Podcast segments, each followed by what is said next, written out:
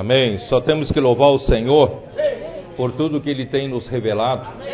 Nós acabamos de sair de uma conferência internacional na Estância Árvore da Vida e ali o Senhor realmente abriu o seu coração para nós.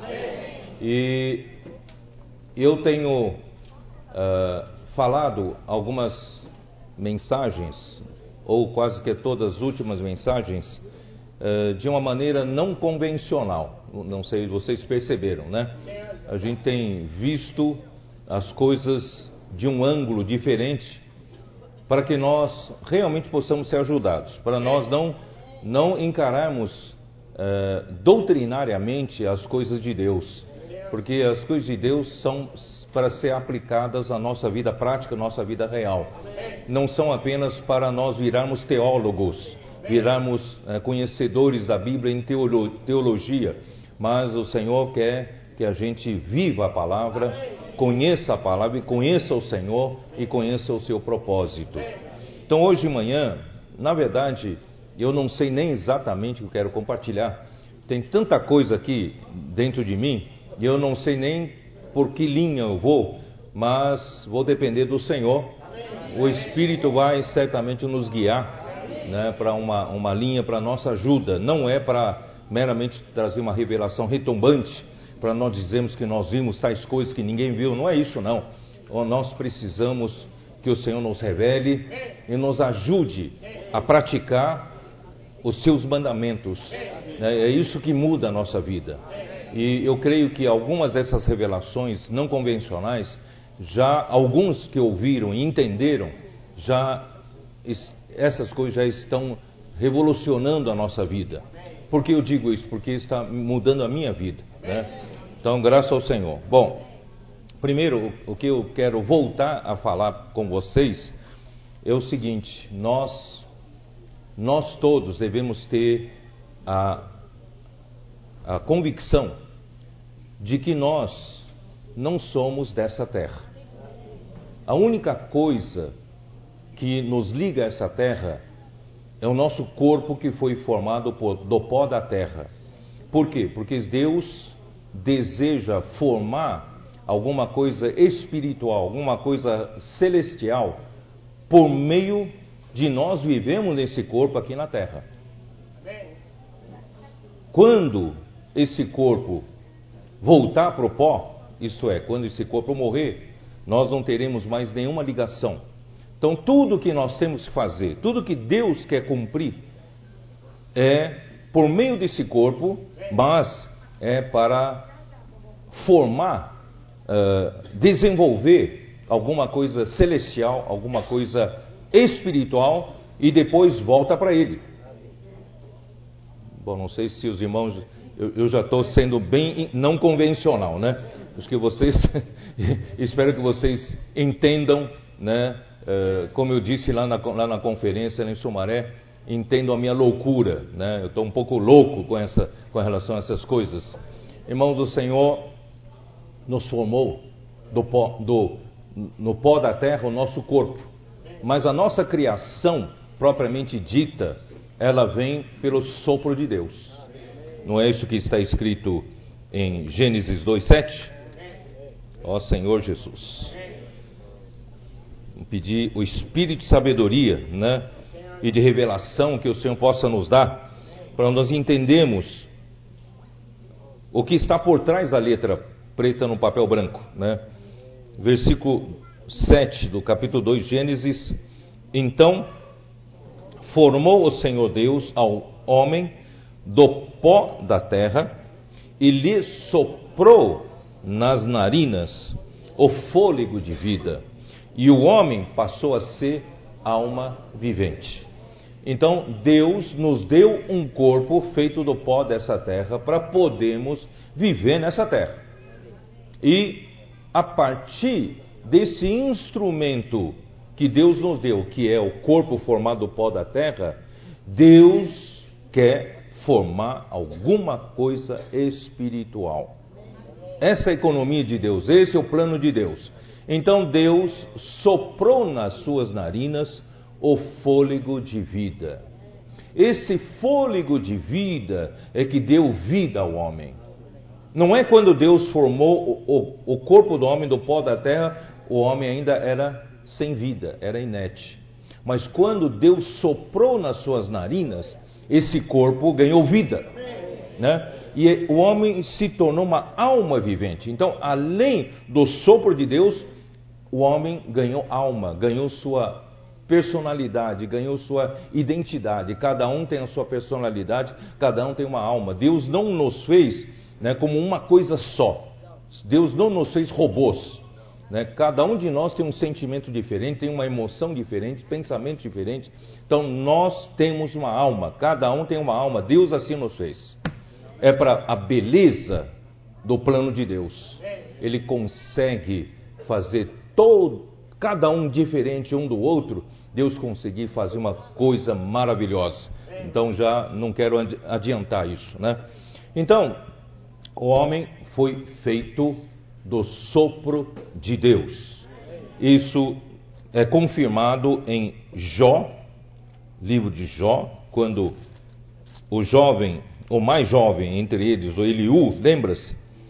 Eliú, quando ele não aguentou mais aquela, aquela discussão entre Jó e seus três amigos, sempre na esfera do argumento, da mente, e não ia para lugar nenhum. Aí Jó o, o Eliú entrou né, na conversa e ele falou no capítulo 32 de Jó, versículo 8, que ele disse: Na verdade, há um espírito no homem e o sopro do Todo-Poderoso o faz sábio, né? O faz sábio. E 33, versículo 4. o Espírito de Deus me fez. Nós somos criados pelo Espírito de Deus.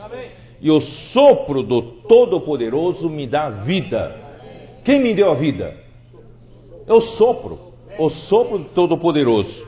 Então, para você entender como, como funciona isso, versículo de 8 até 8, versículo. Onde está? Não. Ó Senhor. 34. 34, versículo 14. Se Deus pensasse apenas em si mesmo, isto é, Jó estava se queixando que Deus não estava nem aí com o homem, vendo-o com todas chagas, todo, ele estava todo né, uh, cheio de, de feridas, e Deus não estava nem aí com ele. Aí então Eliú disse para ele: Se Deus pensasse apenas em si mesmo e para si recolhesse o seu espírito e o seu sopro. Quer dizer, o sopro que ele soprou naquele boneco de barro veio de Deus. E Deus pode recolher. Cada um de nós aqui tem um sopro de Deus dentro de si. E Deus pode recolher. Se Deus recolher, o que acontece? Acabou, a gente vira uma coisa vazia todo mundo vira pó. Sabia disso não? Então, quem nos mantém vivo é o sopro de Deus. E que é o sopro de Deus?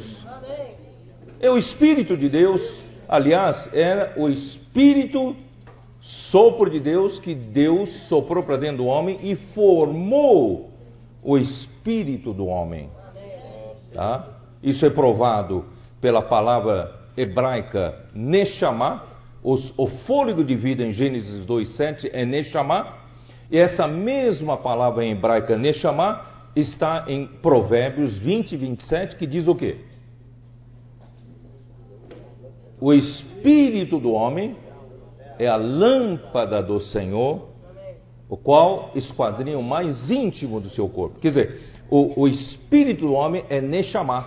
Então, o sopro que Deus soprou o fôlego de vida é Neshama e formou no homem o espírito do homem. Então, homem, todo homem criado pelo sopro de Deus tem um espírito. E não só tem um espírito, tem a alma. A alma é a sua personalidade, a alma é a sua individualidade. Cada um de nós temos a sua individualidade, nós temos a nossa personalidade e Deus não quer anular isso. Deus não vai anular. Quando nós chegarmos na eternidade futura, nós ainda teremos cada um a sua identidade, sua, sua personalidade.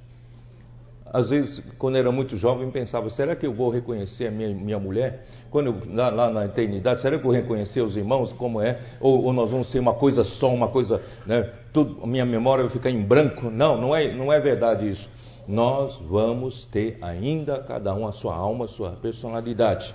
Só que uma alma trabalhada, uma alma branque, esbranquiçada, uma alma purificada, entendeu? Mas ainda com a sua personalidade, ainda com a sua identidade. Então nós temos, nós somos o espírito do homem que foi criado pelo sopro de Deus e a alma que veio através quando o sopro entrou no homem, nós ganhamos uma alma. Irmãos, essas, esses dois itens são eternos. Esses dois itens não morrem. Por que não morrem? Porque foram formados do sopro do Deus eterno. Saiu algo eterno do, do de, de, de Deus e nós hoje possuímos isso. Não é isso que diz? Onde está isso? Que nós temos a. Nós temos eternidade no coração. Quem sabe? Hã? Eclesiastes, vamos dar uma olhada. Acho que vale a pena, né? Eclesiastes, quanto? 3,11. Vamos ver se está aqui mesmo, né? Cadê o Eclesiastes que não acho? Eclesiastes 3,11 está aqui. Eu faço questão de ler para vocês não perceber que eu estou enganando vocês, né? Tô, tô, né? Mas aqui está tudo aqui na Bíblia, tá? Capítulo 3, versículo 11. Tudo fez Deus, formoso no seu devido tempo, também pôs a eternidade no coração do homem, sem que este possa descobrir as obras que Deus fez desde o princípio até o fim. Mesmo com essa eternidade, irmãos, é difícil o homem conseguir entender o que Deus fez do começo até o fim.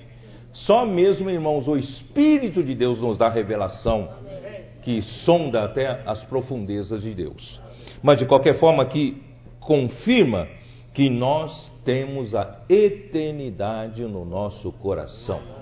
Apesar desse corpo ser um corpo temporal, uh, mortal e tem prazo de validade, mas o que está dentro desse corpo é eterno. Nosso espírito e alma são eternos, né? Mas qual é o problema? Onde está? Daniel 12, né? Isso? O livro de Daniel. Ó Senhor Jesus.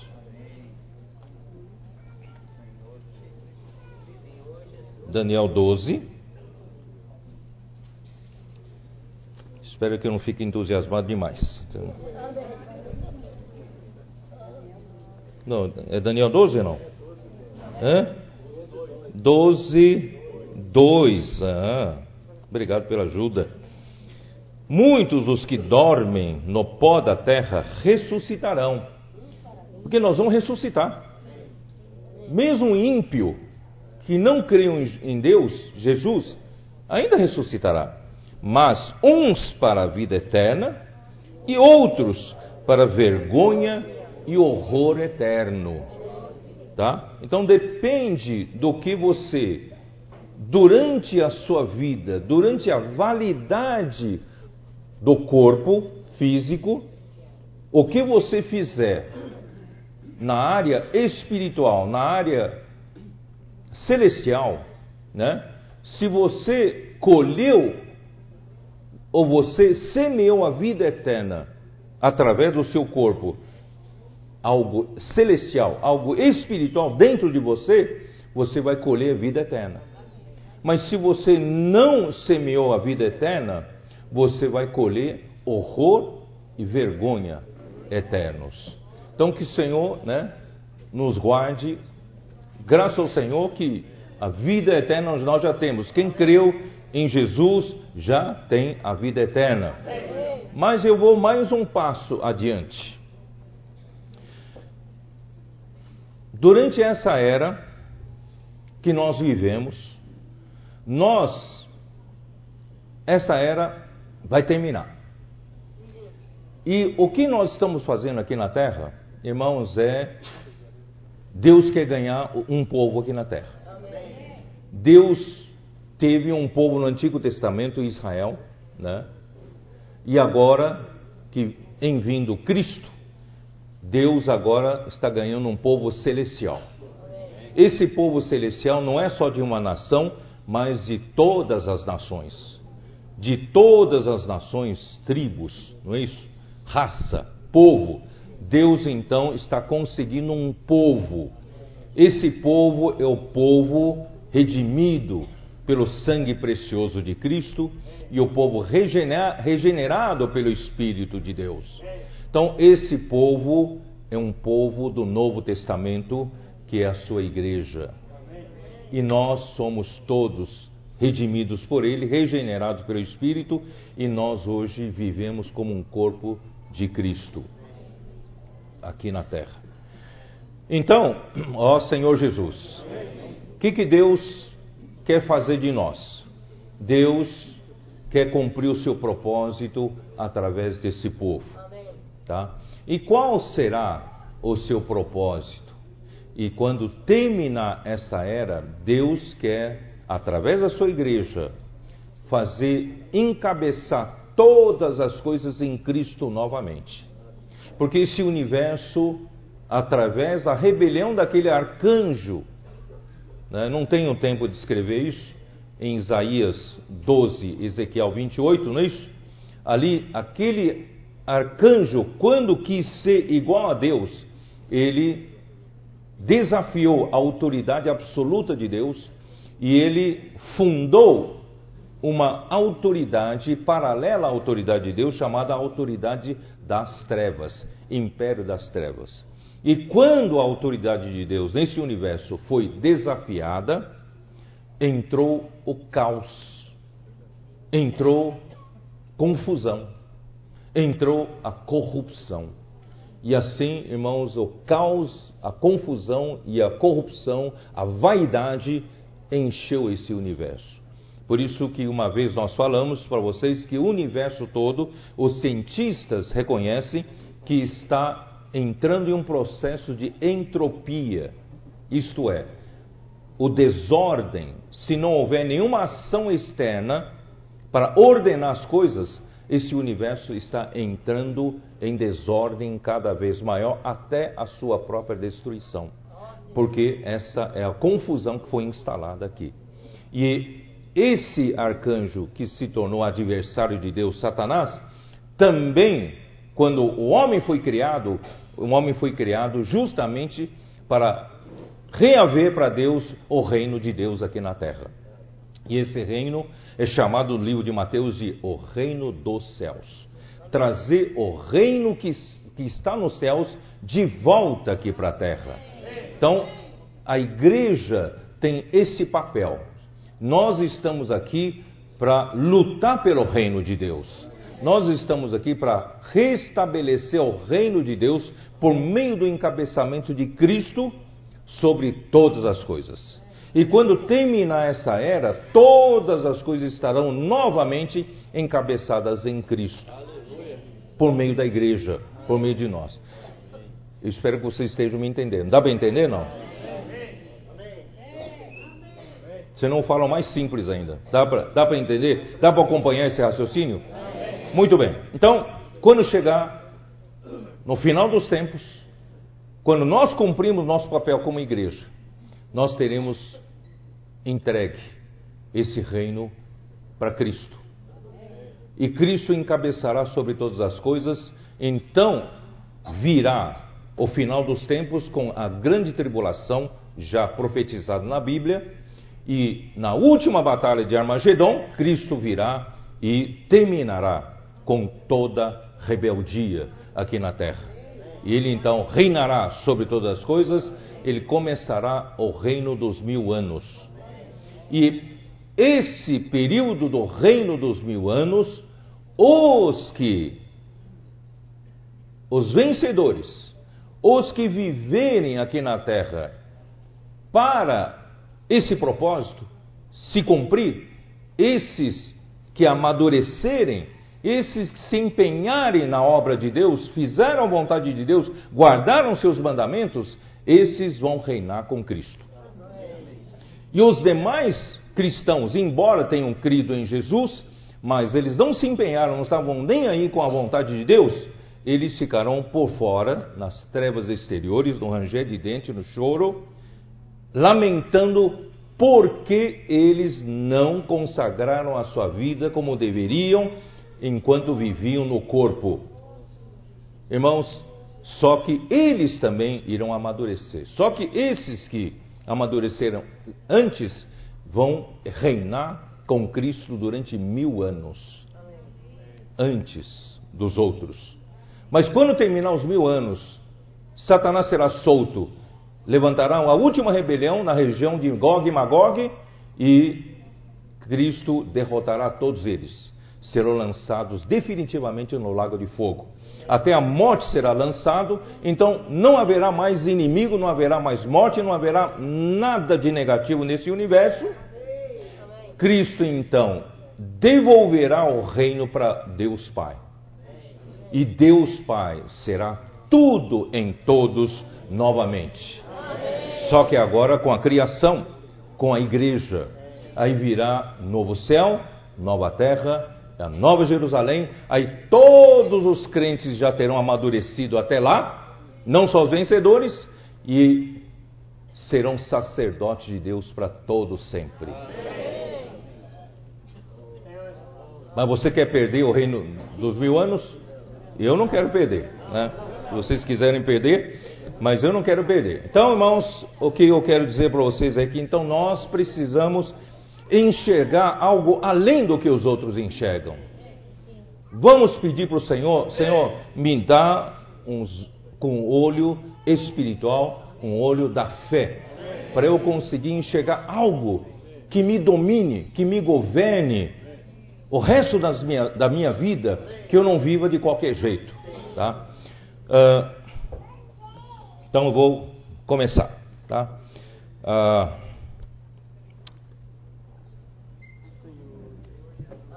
o, o Espírito. Vamos dar uma olhada primeiro em Gálatas 3, 14, tá? Isso aqui é importante eu seguir dessa forma. Gálatas 3, 14 para que a bênção de Abraão chegasse aos gentios em Jesus Cristo, a fim de que recebêssemos pela fé o Espírito prometido. Irmãos, são o maior presente que Deus pode dar ao homem é esse Espírito prometido. E esse Espírito prometido vem pela fé. Quando nós cremos. Quando Abraão creu, isso lhe foi imputado para a justiça. E um dia também, na loucura da pregação, alguém pregou o evangelho para nós. E nós, naquela loucura, nós exercitamos a nossa fé e cremos em Jesus. Foi assim com você, não? Quem aqui foi meio assim, na loucura mesmo, creu? Creu no Senhor Jesus, numa loucura da pregação? Eu acho que todos nós. Nós cremos pela loucura da pregação nós cremos em Jesus. E pela fé, você não sabe, mas você recebeu o Espírito prometido. O Espírito que Deus havia prometido a Abraão, você recebeu no dia em que você creu, na loucura da pregação, você creu em Jesus Cristo. E esse Espírito, ele é simplesmente tudo. 1 Coríntios 1, dá uma olhada, 1 Coríntios 1. 1 Coríntios 1.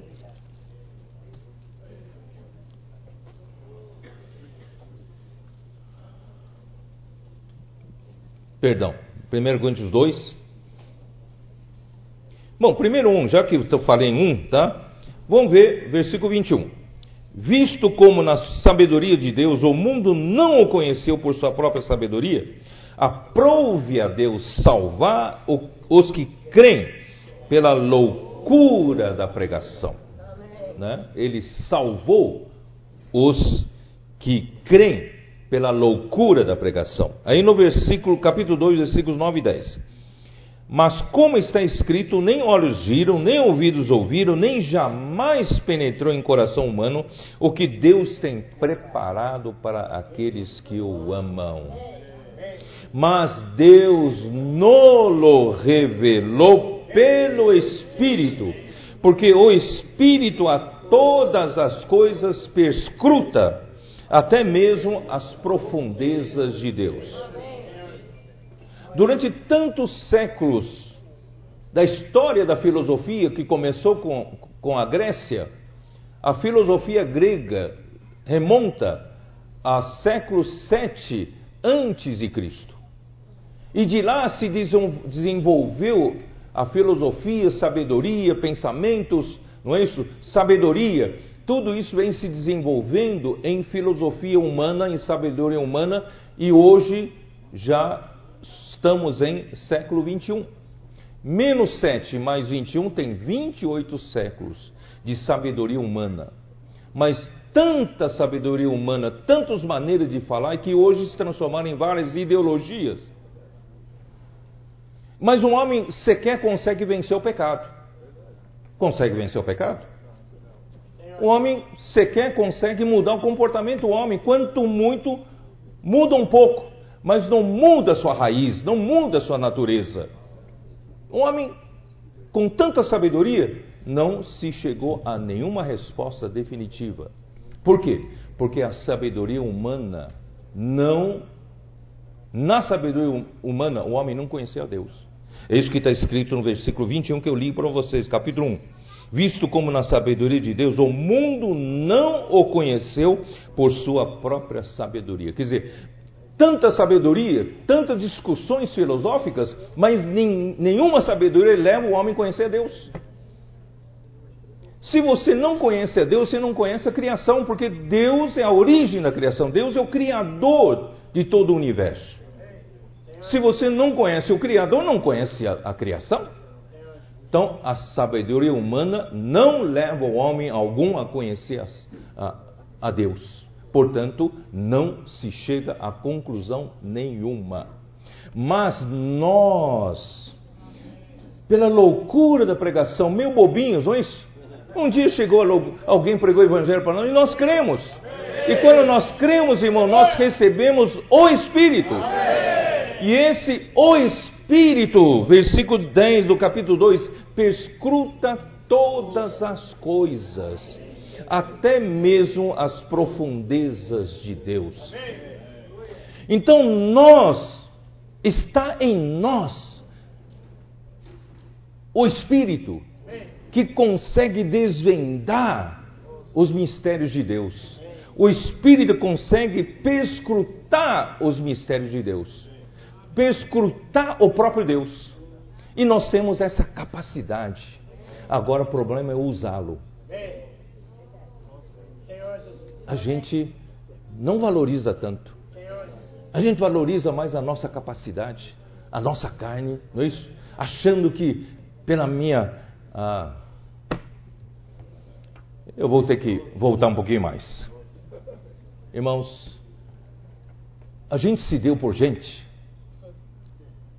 por meio desse corpo. É ou não é? Apesar de termos sido criados pelo sopro de Deus, um espírito dentro de, do homem dentro de mim e a alma, mas eu fui crescendo de um bebê, não é isso? Da gestação da minha mãe, de um bebê, eu fui tomando consciência como um homem por meio desse corpo. É ou não é? Então isso me limita a ver as coisas por meio do corpo. Então, eu fui eu fui me entendendo por gente por meio do corpo, eu começo a aprender as coisas tal, todas as coisas. Então, eu vejo o mundo por meio desse corpo. As sensações do corpo, o pensamento do corpo, então eu vejo tudo por meio do corpo. Mas as coisas de Deus não são matéria, não são materiais. As coisas de Deus não são físicas.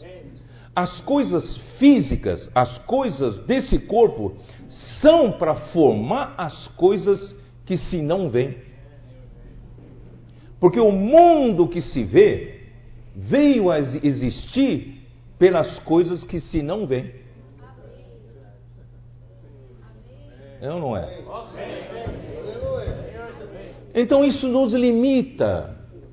Por isso que eu, eu falo que eu estou dando palavras meio inconvencionais, não convencionais, porque eu não quero me limitar em ver do jeito que meu corpo vê. Eu preciso ver com os olhos do entendimento espiritual, como Deus vê as coisas. Ó oh, Senhor Jesus.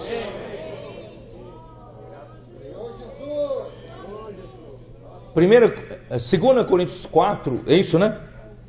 Ó oh, Senhor, vamos lá. 2 Coríntios 4.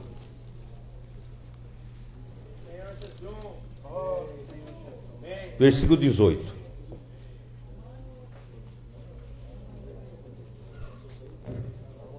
Não atentando nós nas coisas que se veem, mas nas que se não veem porque as que se veem são temporais, passageiras. Mas as que se não veem são eternas. Mas acontece que eu cresci vendo as coisas por esses olhos que se veem. Eu cresci com essa medida de ver as coisas. Eu chamo de nós vivemos com nossa cabeça cartesiana nós vivemos com a nossa cabeça física, né? A gente vê as coisas, vê para crer, não é isso? Tomé é assim, eu sou daquele que eu só crio se eu vejo. Nós somos assim, vê para crer. Mas irmãos, nem as coisas espirituais não se veem. As coisas de Deus são invisíveis. Então, se você só crê vendo, você não vai nem aceitar Jesus. Não é isso? Então, nós precisamos, irmãos, ver as coisas que se não vê. Como eu consigo ver as coisas que não vejo? Com os olhos da fé. Por isso que eu quero ir lá para Hebreus 11. Não, Hebreus, é isso, né? Deixa eu ver. Hebreus 11, versículo 1.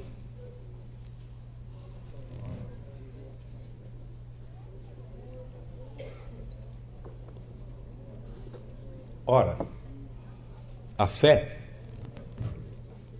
é a certeza de coisas que se esperam e a convicção de fatos que se não veem. Você não vê, mas pela fé você enxerga. Se torna fato para você. Para os outros é ficção. Mas para você é fato, porque você está vendo pelos olhos da fé. E eu vou melhorar ainda essa, essa, essa descrição. A fé é a certeza de coisas que se esperam. Essa palavra certeza, certeza, é em grego é hipóstasis. Essa mesma palavra hipóstasis, ele está no capítulo 1, dá uma olhada, no capítulo 1,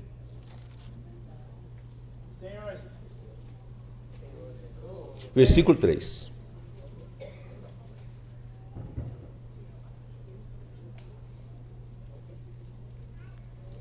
Ele, que é o resplendor da glória e a expressão exata do seu ser. Ele quem? Ele Cristo. Ele é a expressão exata do ser de Deus. Esse ser aqui, em grego, é hipóstasis. Hipóstase. Então, é, você pode traduzir para ele é a expressão exata da, do ser de Deus ou da substância de Deus. Própria substância de Deus. Então, voltando lá para Hebreus 11, como essa mesma palavra certeza é hipóstasis, você pode dizer a fé é a substantificação das coisas de Deus. Eu vou tentar explicar de uma maneira mais fácil. Então, a fé torna Deus real para você. A fé faz você enxergar a, re, a, a realidade divina, a realidade de Deus. Então, a fé, irmãos, é uma janela. A fé é uma porta onde você pode acessar as coisas de Deus, as coisas do plano de Deus, as coisas da dimensão de Deus. Porque Deus não está limitado nessa dimensão nossa. Ele criou essa dimensão. E nessa dimensão da matéria, nós somos limitados pelo tempo e espaço. Mas Deus é um Deus que vive na eternidade. Para Ele o tempo não passa. E também não tem limite de espaço. Porque Deus é o Deus eterno. Então, como eu consigo acessar as coisas de Deus? Como consigo? Porque Deus não está, né? Deus não, não se limita nessa dimensão que nós vivemos. Ele está em outra dimensão. E nessa outra dimensão são as coisas celestiais e espirituais. E eu posso acessar, irmãos. É só você querer. Você pode acessar por meio dos olhos da fé.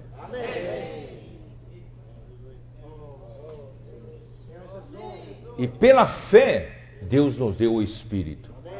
Então, exercitando o Espírito e os olhos da fé, eu consigo ter acesso às coisas de Deus. Por que não viver mais um Espírito? Por que não valorizar mais seu Espírito? Por que ainda insiste em viver na sua carne? Insiste em viver pela sua capacidade? insiste em viver pelo que vê. Irmão, nós não vivemos pelo que vê. Aí então eu vou voltar de novo. Voltar de novo. Nós todos viemos de um só. Nós todos viemos do sopro de Deus. Deus soprou nas narinas aquele boneco de barro que ele fez. E o homem passou a existir. E todos nós viemos de um só Adão nós passamos a existir e todos nós ganhamos esse mesmo sopro, mesmo espírito humano, né? E nós temos uma alma dentro de nós. Em outras palavras, nós todos viemos de Deus. Já na criação, nós viemos de um só. Irmão, só essa visão já muda o meu comportamento. E eu olho para qualquer ser humano. Quando alguém me faz alguma coisa que me deixa com raiva, eu fico com ódio daquele homem, mas de repente eu me dou de frente com essa verdade que nós todos viemos de um só. Para que ódio? Para que ter raiva daquele homem?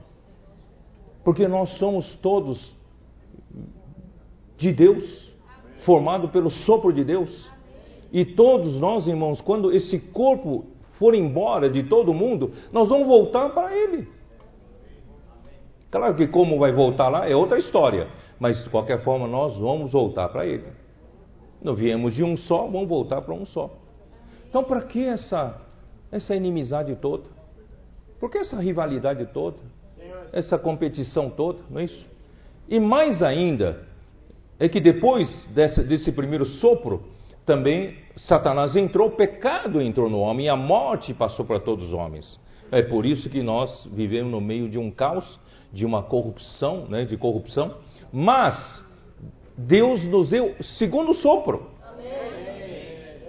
Ou não nos deu o segundo sopro? Esse segundo sopro foi quando o Senhor Jesus morreu e ressuscitou ele se tornou o espírito que dá vida. Ele apareceu no meio do recinto onde os, onde os, os discípulos estavam reunidos, totalmente fechados. Ele apareceu no meio. Isso está onde? João. Vamos dar uma olhada? Em João 20.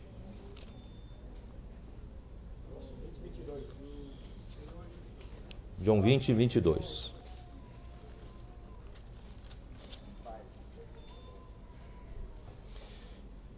Versículo 21. Disse-lhes, pois, Jesus outra vez: Paz seja convosco. Assim como o Pai me enviou, eu também vos envio. E havendo dito isto, soprou sobre eles e disse-lhes: Recebei o Espírito sopro. Essa palavra Espírito é a mesma palavra grega para sopro. Recebei o sopro santo. Irmãos, o primeiro sopro, com o primeiro sopro, Deus criou a humanidade. Mas com o segundo sopro, Deus criou o novo homem. Deus criou uma nova criação. Deus criou a sua igreja. E no dia do Pentecoste, ele completou, mandando o poder que vem lá de cima para a sua igreja executar a sua obra. Então, o sopro de Deus de João 20, com Pentecoste de Atos 2, nos completou. E agora estamos aqui na terra, irmãos, vindo de um só sopro, já é o segundo sopro, estou falando do segundo sopro. Nós, pelo segundo sopro, nós todos fomos gerados de Deus. Nós somos de Deus duas vezes. Duplamente de Deus na criação e no novo nascimento. É ou não é? Então, irmãos, tem algum motivo da gente odiar o irmão? Nós somos de um só. Eu acho que só essa visão tem que mudar o seu comportamento. Nossa, eu não aguento aquela irmã. Toda vez que a irmã estiver junto, quero fugir, quero ir para outro lugar. Aquela irmã é, é chata demais. Ah, eu não aguento aquele irmão. Aquele irmão dá opinião, só dá opinião, tudo errado, né? E aquele, aquele assim, outro assim.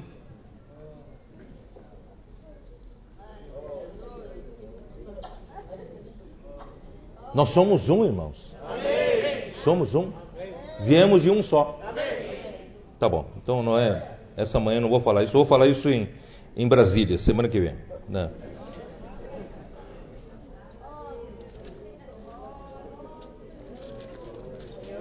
João 14. Vamos abrir em João 14.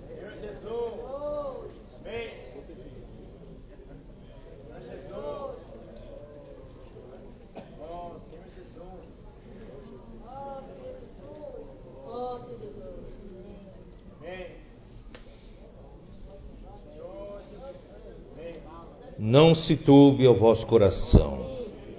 Crede em Deus, crede também em mim.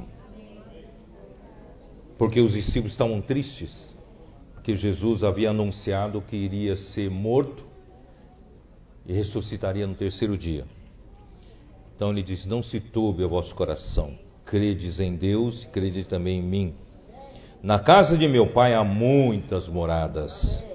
Se assim não fora, eu vou-lo teria dito pois vou preparar-vos lugar.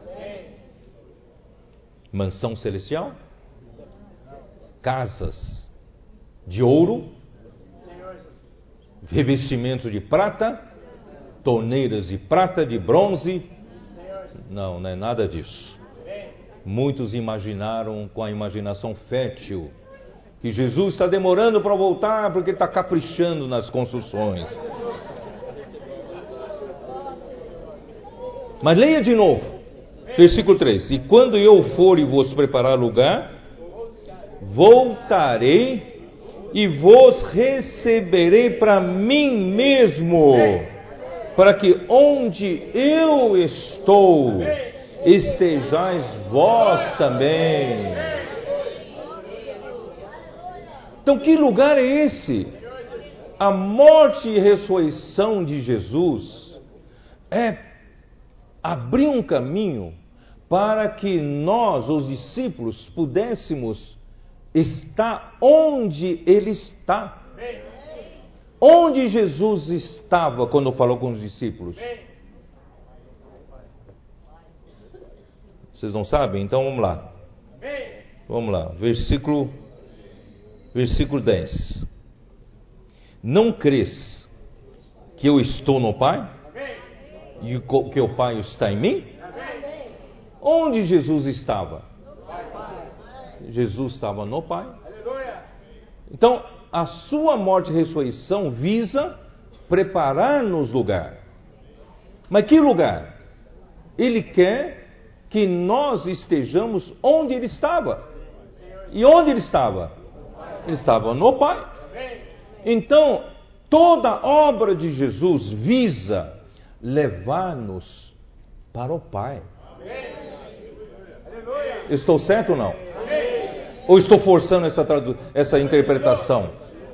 Acho que não estou forçando essa interpretação. Então vamos ver de novo, versículo 6. Já que vocês estão duvidando, né? Então, versículo 6.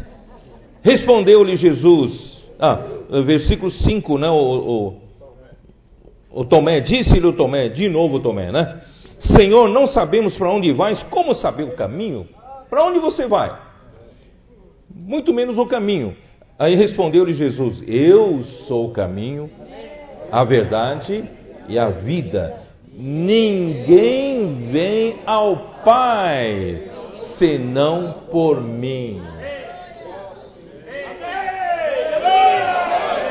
O que Jesus quer mesmo, o que Jesus quer mesmo é nos levar para o Pai. E não tem outro caminho. Não é um caminho de subir 50 degraus no milho de joelhos. Não. O único caminho é Jesus. Jesus é o caminho e a verdade e a vida. E aí ele diz: Se vós me tivesseis conhecido, conhecereis também a meu Pai. Desde agora o conheceis e o tendes visto. Por quê? Replicou-lhe Filipe: Senhor, então mostra-nos o Pai, isso nos basta. Disse-lhe Jesus: Filipe, há tanto tempo estou convosco e não me tens conhecido? Quem me vê a mim, vê o Pai. Como dizes tu, mostra-nos o Pai. Olha só essa unidade orgânica entre o Pai e o Filho. Eles são tão um, tão um, que quem vê o Filho vê o Pai. Eu vou antecipar um pouco. Essa mesma unidade Deus deseja trabalhar na sua igreja. Deus quer fazer de mim, de você, tão um, tão um quando, quanto Deus, Pai e o Filho. Porque a nossa unidade está muito longe disso ainda. Então ou não está? Confessa, não confessa? Nossa unidade humana, unidade, unidade humana, quanto mais depois de uma briga, comer pizza junto e acabou, né? Essa unidade. Né? Tudo termina em pizza. Mas não é essa unidade. A unidade que Deus quer fazer de nós um. Irmãos, a unidade como Deus Pai e o Filho são um. São tão um que quando vê um é ver o outro. Já pensou? Vocês são tão um que, né, quando eu vejo Jurandir, estou vendo o quê? Tarcísio. É isso? Mas cadê o Tarcísio? Sumiu. Ah, está aqui atrás, tá. Então eu estou vendo o Tarcísio aqui, tá? E o Jurandir lá atrás. Sabe, é essa unidade que Deus quer. Aleluia. Senhor Jesus. E você sabe como consegue essa unidade? Versículo 10: Não crês que eu estou no Pai e que o Pai está em mim? As palavras que eu vos digo, não as digo por mim mesmo, mas o Pai que permanece em mim faz as suas obras. Irmãos, essas obras de nos fazer um, essas obras de nos amadurecer, se tornarmos vencedores, irmãos, essas obras quem faz é a palavra de Deus. Não sei como explicar para vocês. Você vai dizer, mas isso é, isso é, isso é grandioso demais. Como é que eu vou alcançar isso tudo que eu estou vendo? Pedro está dizendo isso aqui é, é, loucura, é loucura, realmente é loucura. Mas, mas o caminho prático, irmãos, é simples. O caminho prático, irmãos, é ouvir a palavra dele e praticar. É só isso. Porque quem, se você, você, claro, precisa se confirmar se essa palavra vem de Deus. Mas se vem de Deus, essa palavra faz a sua obra.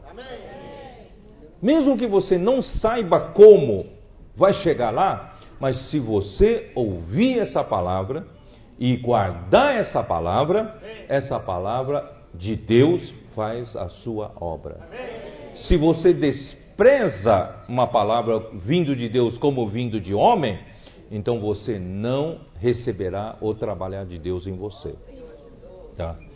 Crede-me que estou no Pai e o Pai em mim, crede ao menos por causa das mesmas obras. Tá? Ó Senhor Jesus, ó, eu vou, vou pular, porque eu não, não, não, não pretendo explicar de muito aqui, eu vou pular uh, para João 17, pode? Vamos pular lá para João 17. Ó Senhor Jesus. Amém.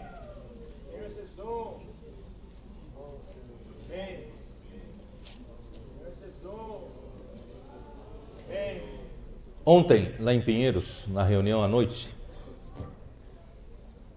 a gente leu no, no, no Alimento Diário que, que apesar de Jesus ter feito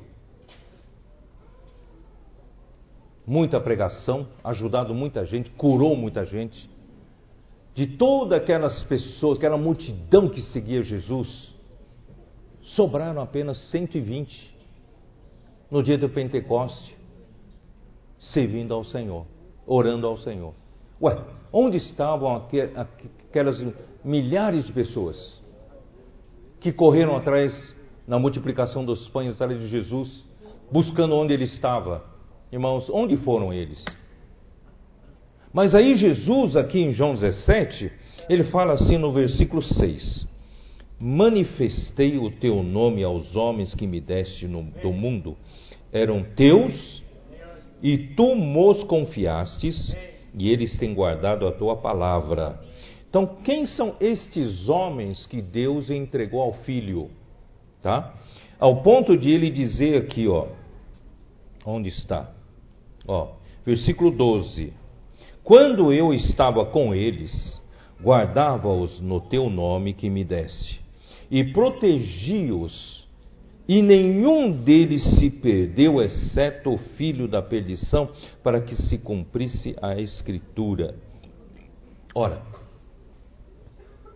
então quem são esses homens que Jesus se referia?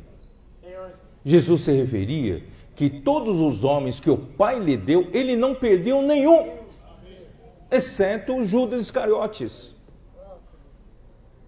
Mas tantas pessoas passaram pela, pelas suas pregações, tantas pessoas receberam o benefício da cura, sobraram só 120. Por que, que ele fala que todos os homens, ele não perdeu nenhum? Aí, irmãos, me acendeu uma luz. Esses homens, que Jesus não perde nenhum, são os escolhidos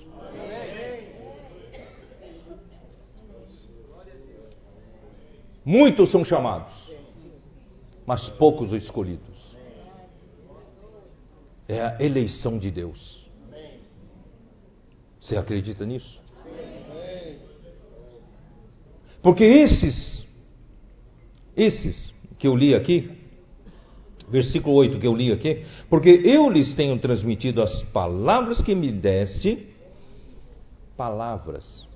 Eles esses são pessoas que dão valor à palavra. E eles as receberam, não só ouviram, receberam, e verdadeiramente conheceram que saí de ti e creram que tu me enviaste. Irmão, essa é a condição de quem é escolhido, não quem é somente chamado. Tá?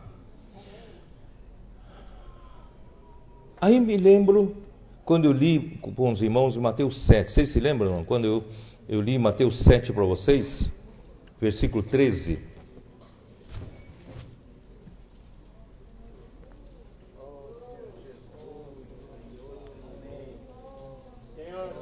Entrai pela porta estreita. Larga é a porta e espaçoso o caminho que conduz para a perdição, e são muitos os que entram por ela. Porque estreita é a porta, e apertado o caminho que conduz para a vida, e são poucos os que se acertam com ela. E quando quando a gente lê aqui, larga é a porta, espaçoso o caminho que conduz para a perdição, você logo vai pensar, é perdição eterna. Então aqui é ou você crê em Jesus, ou você não crê em Jesus, vai para a perdição eterna. Mas lembre-se que Mateus 5, 6 e 7 ele estava falando a um círculo mais estreito, restrito, é para os discípulos. Está falando para, na verdade, nos dias de hoje, para os cristãos.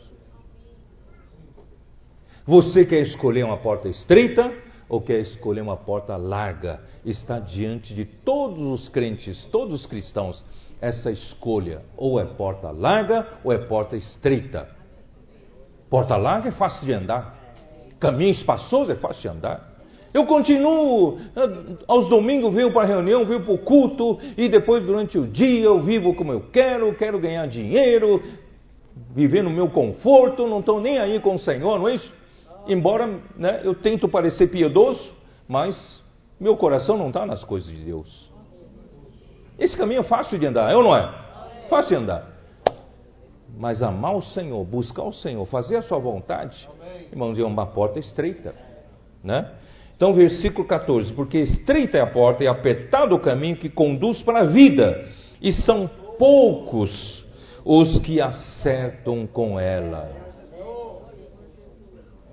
Porque uma irmã ontem em Pinheiros, inclusive está aqui, ela deu testemunho na reunião, diz que, diz que lá na, no trabalho dela, ela ah, prega o evangelho, não é isso? Para as pessoas.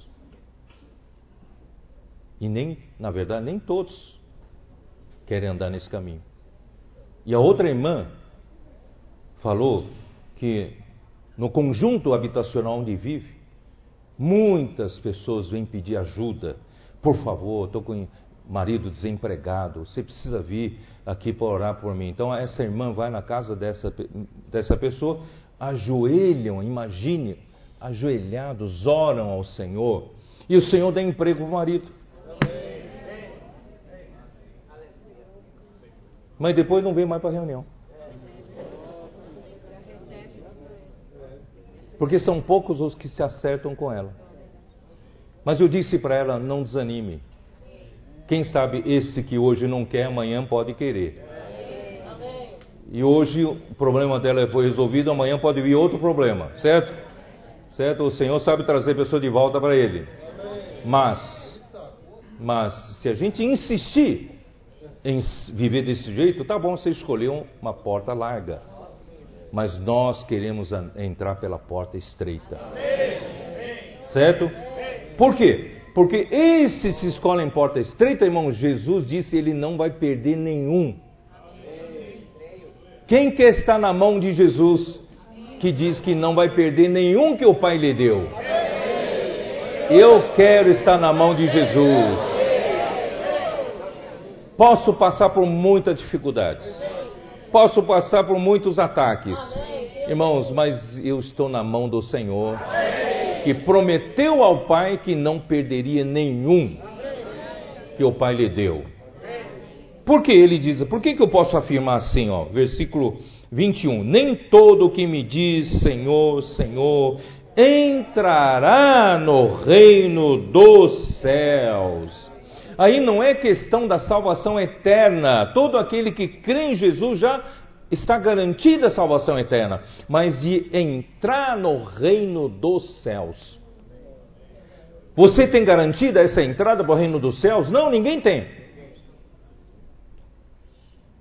Nem todo aquele que diz Senhor, Senhor entrará no reino, no reino dos céus, mas aquele que faz a vontade de meu Pai que está nos céus, é fazer a vontade de Deus. Não agradar a si mesmo, agradar ao Senhor. Não viver aqui na terra pelos seus próprios benefícios. Eu vou, vou para a igreja quando ganho algum benefício na igreja. Quando o meu benefício já é alcançado, eu largo a reunião da igreja. Irmãos, isso não são os que buscam fazer a vontade de Deus. Muito naquele dia onde dizer-me: Senhor, Senhor, porventura não temos nós profetizado em teu nome? E em teu nome não expelimos demônios, em teu nome não fiz, fizemos muitos milagres? Então lhes direi explicitamente: Nunca vos conheci. Mas como? Eles não conhece, ele não conheceu no dia em que ele foi salvo, no dia em que ele creu em Jesus. Irmãos, conhecer aqui é aprovar. Eu nunca vos aprovei, porque você nunca buscou a vontade de meu Pai. Os irmãos entenderam? Então, irmãos, vale a pena hoje. Então lhes direi explicitamente: Nunca vos conheci, apartai-vos de mim, os que praticai a iniquidade. Mas em, em João, nós vemos lá em, em João 14, aqui ó, João 14, versículo 17 diz assim: O Espírito da verdade que o mundo não pode receber, porque não o vê, nem o conhece. Vós o conheceis, porque ele habita convosco e estará em vós. Irmãos, esses que conhecem o Senhor serão conhecidos por ele. Eu digo conhecer realmente, não é conhecer superficialmente, conhecer e fazer a vontade do Pai. Amém. Irmãos, vamos fazer essa, vamos fazer parte desse grupo de vencedores. Agora eu vou procurar, vou tentar terminar. Na verdade, embora tenha muita coisa para falar, vou terminar aqui. João 17. João 17. Ó oh, Senhor Jesus. Eu vou direto para aqui, ó. Capítulo 17, versículo 20. Não, vou ler, ó Senhor Jesus, quero economizar tempo, mas vamos ler desde 16. Eles não são do mundo, como também eu não sou. Santifica-os na verdade. A tua palavra é a verdade.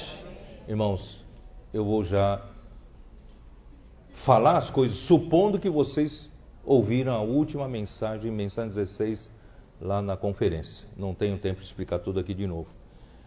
Irmãos, Deus deseja nos receber nele mesmo, e Ele está no Pai, Ele quer nos receber para o Pai. Objetivo final, irmãos, é nos levar para dentro do Pai. Eu vou explicar de uma maneira rápida para vocês como eu e você podemos estar nesse Pai Santo. Como podemos ter contato com esse Deus justo? Como? Se nós ainda temos pecado se nós ainda temos uma alma ainda não totalmente transformada, ainda temos muitos elementos naturais, temos ou não temos? Ainda temos muita coisa que, se formos colocados no Pai, o Pai vai nos rejeitar. É como um corpo estranho, os médicos sabem. Se você colocar um corpo estranho no seu organismo, seu organismo expulsa. Porque não faz parte daquele organismo. Então, irmãos, Deus está fazendo um trabalho minucioso em nós. Ele está nos santificando. E a santificação não é como muitos crentes entendem. É se comportar bem. Nós não falamos assim, ah, esse homem é santinho. Esse homem é santinho porque não faz nada de errado. Mas isso não é ser santo.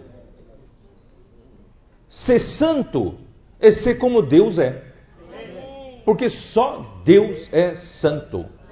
Não há outro parecido com Ele. Ele é separado, ele é distinto, ele, ele é diferente de todos os demais. Ele é o único que é santo. Então, como eu posso ser levado para dentro do Pai se eu não for santo? E como ser santo, eu preciso de elemento de Deus em mim, substituindo os elementos que não são de Deus em mim. que vão um dia, se eu for colocado em Deus, receber expulsão, receber rejeição, não é? Então, o que Deus está fazendo, irmãos, com cada um de nós? É o processo de santificação. Às vezes em uma tribulação. Não reclame dessa tribulação. Olhe a tribulação como uma salvação para você. Essa tribulação visa santificar você. Essa santificação, essa tribulação vai empurrar você a depender mais do Senhor. Nós acabamos de falar da vizinha da irmã que recebeu o benefício, abandonou a reunião da igreja. Irmãos, nós também somos assim. Quando a gente né, recebe um benefício de Deus, quando estamos satisfeitos conosco mesmo, a gente larga Deus, abandona Deus. Então, irmãos, não enxergue as coisas aqui para frente desse jeito. Enxergue de que você precisa urgentemente ser santificado. Então, todas as circunstâncias que Deus permite chegar até você são para santificar você. São para a, operar em você um processo de transformação metabólica. Eu estou falando muito difícil hoje. Acho que dá para entender, né? Ele está operando em você uma transformação metabólica. O que, que, é isso? Um metabolismo. O que, que é o metabolismo? É através dos alimentos que você come, então formam as novas células. E as células antigas vão sendo removidas. Então, quando a gente come da palavra de Deus, essa palavra de Deus traz elemento de Deus e vai tirando os elementos naturais nossos. Esse é o processo de santificação. Por isso aqui fala: santifica-os na verdade, e a tua palavra é a verdade. Então, esse é o processo de santificação. Basta você estar aberto para receber a palavra de Deus. E a palavra de Deus é a verdade. E essa palavra que, se vier de Deus, vai fazer a sua obra, vai trabalhar em você, tirando os elementos que não são de Deus, ele vai removendo os elementos naturais sem tirar a sua personalidade. Isso que eu quero dizer. Sem tirar a sua, a sua identidade como, como homem, a sua alma. Ele não apaga a sua alma. Porque amanhã, lá na eternidade futura, não, não, nós não seremos robôs, todos robôs espirituais, todo mundo igual, não. Nós ainda vamos conservar cada um as suas características, mas trabalhadas por Deus. Deus está nos santificando com a verdade. Ah, Assim como tu me enviaste ao mundo, também eu os enviei ao mundo, e a favor deles eu me santifico a mim mesmo, para que eles também sejam santificados na verdade. O próprio Jesus se santificou por nossa causa. Porque esse Jesus, como homem, Hebreus 2 fala, era necessário que ele seja primeiramente, como homem, ser coroado de glória e de honra. Para poder ser autor da salvação, capitão da salvação, para levar os muitos filhos à glória. Então ele se santificou a si mesmo, ele colocou o homem Jesus dentro de Deus primeiro. Ó oh, Senhor Jesus. Deus Pai não o rejeitou. Deus Pai o aprovou. Já tem um homem que foi inserido em Deus, sem rejeição, porque ele se santificou a nosso favor, para ser o primeiro homem a ser colocado em Deus. E aí, aí ele abriu uma porta para nós. Nós podemos entrar pela mesma porta e entrar em Deus. Mas precisamos nos santificar. Não rogo somente por estes, mas também por aqueles que, te, que vierem crer em mim por intermédio da Sua palavra, a fim de que todos sejam um. Como és tu, ó Pai, em mim e eu em ti, Agora vem o desejo de Deus, de Jesus. Também sejam eles em nós. Porque até aquele momento eles não podiam ainda estar no Pai. Vocês, vocês me entendem o que eu quero dizer? Porque não haviam sido totalmente santificados. E hoje, irmãos, Deus está fazendo esse trabalho em nós. O Pai no Filho, o Filho no Pai e nós em Deus. Esse é o processo final. Mas ainda não podemos estar. Ainda tem muitas impurezas, muitas, muitas coisas que precisamos ser santificados. Eu lhes tenho transmitido. Não, onde estou? É isso mesmo não? Ah, para que o mundo creia que tu me enviaste. Sabe, esse negócio de, de crer no enviado de Deus, e crer em Deus e crer no enviado de Deus, irmãos, é muito importante nesse processo.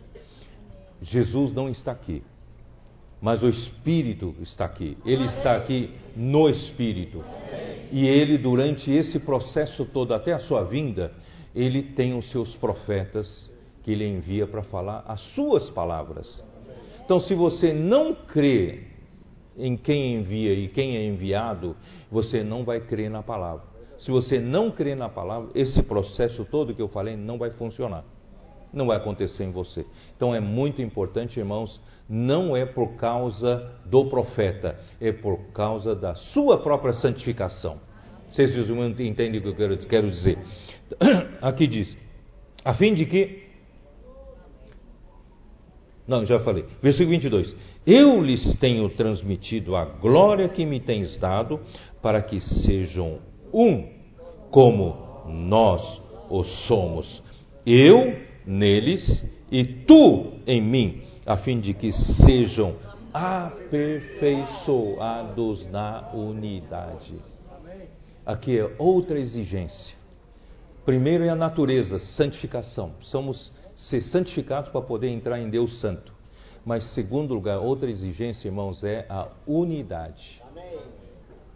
Se nós temos divisão entre nós, nós não somos um como pai é um com filho, filho é um com pai, como o pai e filho vão receber uma outra entidade que não tenha unidade e vai causar problema ali? Vocês irmãos estão entendendo? Então, a nossa unidade é essencial, irmãos, para acontecer naquele dia nós sermos inseridos em Deus. Por isso, irmãos, aqui hoje na prática da vida da igreja, somos ser um. Mas não é um como a gente entende, mas esse um orgânico, esse um, esse um divino, a unidade divina. Irmão, que eu, eu peço ao Senhor através da palavra que recebemos, palavra profética, aplicando a palavra, irmão, cada vez mais o elemento de Deus seja em nós, vai fazendo-nos cada vez mais um. Se você ainda tem ódio dos irmãos, opa, está na hora de mudar.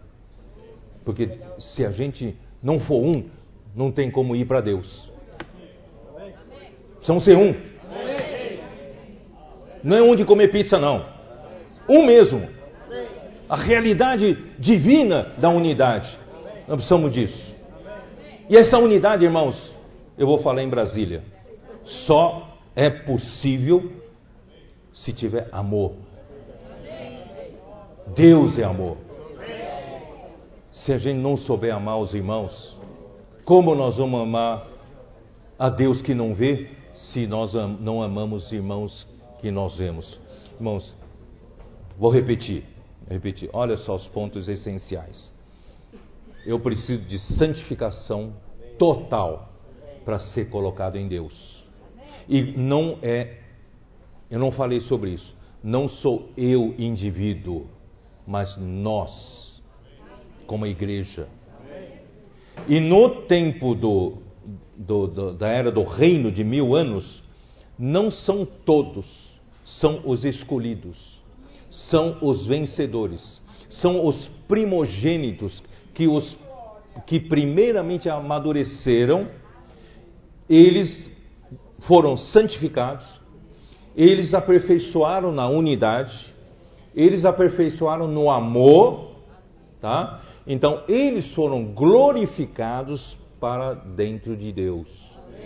Esses reinarão com ele durante Cristo durante mil anos. E durante esse tempo, todos que estiverem ainda nas trevas exteriores do choro e ranger de dentes, todos também serão amadurecidos. E quando terminar o reino milenar, todos vão aparecer, sabe onde? Como o tabernáculo de Deus com os homens. A nova Jerusalém. A nova Jerusalém, irmãos, não é uma coisa física. Nova Jerusalém somos nós com Deus. E Ele está fazendo esse trabalho primeiramente em nós. Eu não sei o quanto você conseguiu ver essa manhã, mas eu espero, irmãos, que isso mude a sua vida. Mude o seu comportamento através da vida de Deus. Você precisa reconhecer o enviado de Deus, precisa reconhecer Deus que envia, e a palavra de Deus vai fazer essa obra que eu acabei de falar com vocês, e essa obra, essa palavra vai santificar você, tornar você como Deus é em santidade e tornar você o que? Tornar-nos em unidade. Nós vamos ser aperfeiçoados na unidade e também, irmãos, aperfeiçoados no amor. Você não tem ideia, você não tem ideia que significa Deus e amor. Um dia, quando tudo isso terminar, a gente for para junto da esfera de Deus, da dimensão de Deus, ali você vai ter um pouquinho de experiência que é Deus e amor você será mergulhado no amor. Eu não sei como explicar para vocês. Por isso que eu falo que eu estou meio louco, sabe? Então, você será como se jogado numa, numa piscina e a água toda em sua volta é amor. Você será envolvido no amor de Deus. Como você nunca foi amado você se sentirá abraçado por Deus, amado por Deus. Aí você vai descobrir naquele dia como Deus é amor realmente. E Deus, sabe que amor? Você, Deus amor significa Deus é doador. Deus deu tudo para você. Deus deu tudo para o homem. Então o coração do homem vai se encher de gratidão. Eu estou antecipando naquele, na, no que você vai experimentar naquele dia, tá? Se, se, pode me cobrar. Quando você for lá, você vai perceber isso. O amor intenso, o amor como você nunca experimentou. E você vai ter um coração de gratidão, porque Deus deu tudo para o homem. Nem olhos viram, nem ouvidos ouviram, nem jamais penetrou em coração humano o que Deus tem preparado para aqueles que o amam primeiramente para os escolhidos e depois para todos. Irmãos, que o Senhor abençoe você. Seja você um que faz a vontade de Deus. Seja você um que ama a palavra de Deus. Pratique a palavra de Deus. Apenas sendo simples assim, obediente à palavra do Senhor, você vai ver como você vai chegar lá naquele dia. Então, irmãos, Vamos pregar evangelho? Nós aqui, ontem lá em Pinheiro, nós falamos, nós vamos montar um, também um, um PAC lá em, em Pinheiros, né? montar um PAC em Pinheiros, né? O Douglas, você precisa ajudar a gente. Né? Vamos também sair para fazer comportamento dinâmico como vocês. E ouvi dizer lá em Cidade Tiradentes já tem um Avança Jovem, né? E tomara que Deus nos abençoe com todos esses né? Isso veio da palavra. Né? Avança jovem, avança jovem. Aqui na Zona Leste, irmãos, é muito, é muita população. É muita população. A gente não pode reter essa verdade para nós. Então, irmãos, vamos usar as ferramentas que o Senhor nos deu. Isso é praticar a palavra que o Senhor nos deu. Avança jovem tem que se espalhar em todos os bairros, começando com Cidade Tiradentes, mas vamos espalhar para toda a Zona Leste e também a comportagem dinâmica. É, vamos começar a praticar, né, Douglas? Você nos ajuda, né? E também, irmãos, grupos familiares precisam se multiplicar. Né? Vamos trazer pessoas, orar ao Senhor, né? ganhar pessoas e fixar, permanecer. Não importa se vem, vai, mas vamos ter perseverança, que um dia alguns serão escolhidos e vão experimentar tudo isso que eu falei já no milênio, né? antes de todo mundo, já no reino dos céus, na manifestação do reino dos céus. Bom, Deus abençoe vocês. Jesus é o Senhor. Amém.